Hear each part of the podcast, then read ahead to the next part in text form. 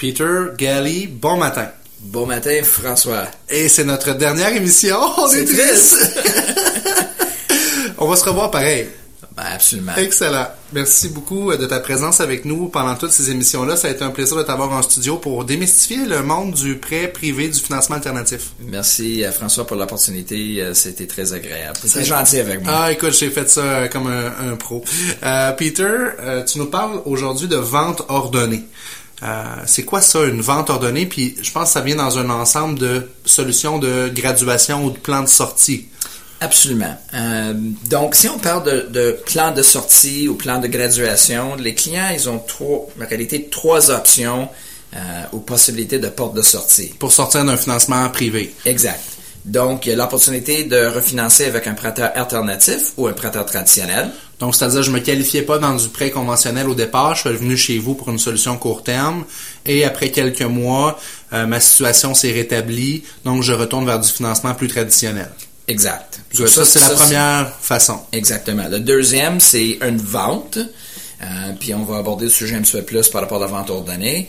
La troisième, c'est la reprise de finances. Puis c'est pas une solution que nous... Non, on- tu veux on- pas te rendre là. Absolument pas. Parce que si je viens, je viens chez vous, j'ai une maison qui vaut 300 000, j'ai 200 000 d'hypothèque, j'ai donc un 100 000 dollars d'équité. Si je perds la maison, je perds mon 100 000 d'équité. Absolument. Puis nous, comme prêteurs privés, il y en a trois possibilités. Le troisième, on veut jamais réaliser sur le troisième que c'est une reprise de finances, justement parce qu'on veut aider les clients à, à- à préserver ou garder l'équité, le fameux 100 000 que tu viens juste de, de Exact. parler. Donc, c'est c'est le troisième plan-là. On fait en sorte qu'il n'existe pas. On travaille fort pour pas se rendre jusque-là. Et donc, la deuxième façon, euh, dans le cas d'une vente, j'imagine que c'est un client qui est pas capable de se refinancer.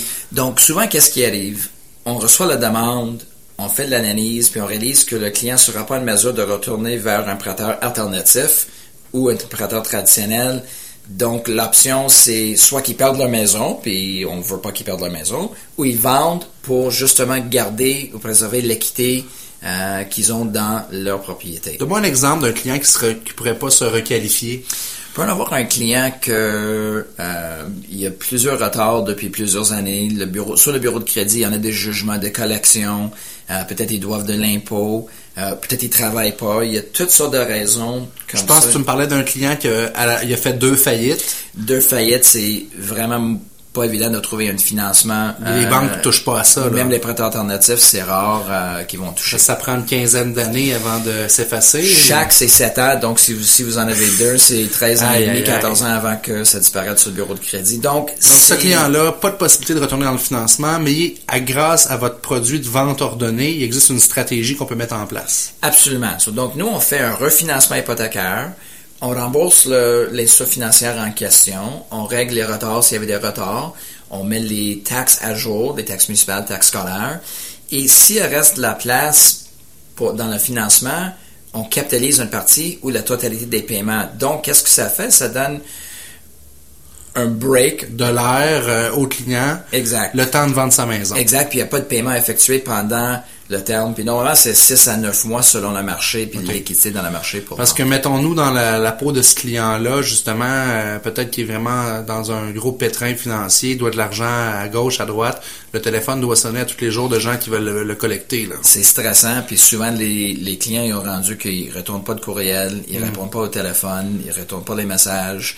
Donc Euh, vous, vous arrivez puis vous faites du ménage. On fait le ménage avec l'objectif pas payer les dettes personnelles, mais pour l'instant, l'objectif c'est préservation de capital et de l'équité dans leur maison.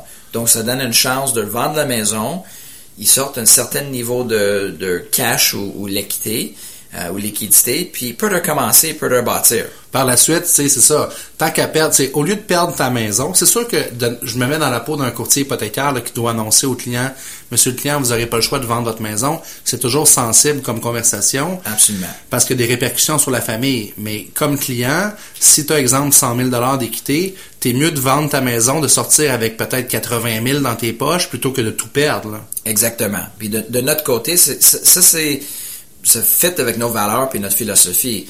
On veut aider le client pour garder que ce soit 70 ou 80 000 au lieu de perdre la totalité. Excellent. Ben, merci beaucoup encore une fois, Peter, pour cette chronique, puis pour toutes nos chroniques, et je te souhaite un très bel été. Merci, pareillement, François. Au plaisir.